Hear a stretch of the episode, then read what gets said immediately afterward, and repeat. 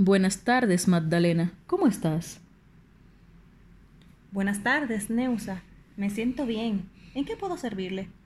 Estuve observando las digitaciones de fichas de centros educativos que has realizado para la medición de la participación de mercado de las casas editoriales. En dichas digitaciones observo una gran cantidad de registros duplicados. Me gustaría saber a qué se debe esta situación. Lo que pasa es que he tenido dificultad para identificar los títulos de las nuevas series de las distintas casas y suelo confundir la sigla de identificación de las casas editoras.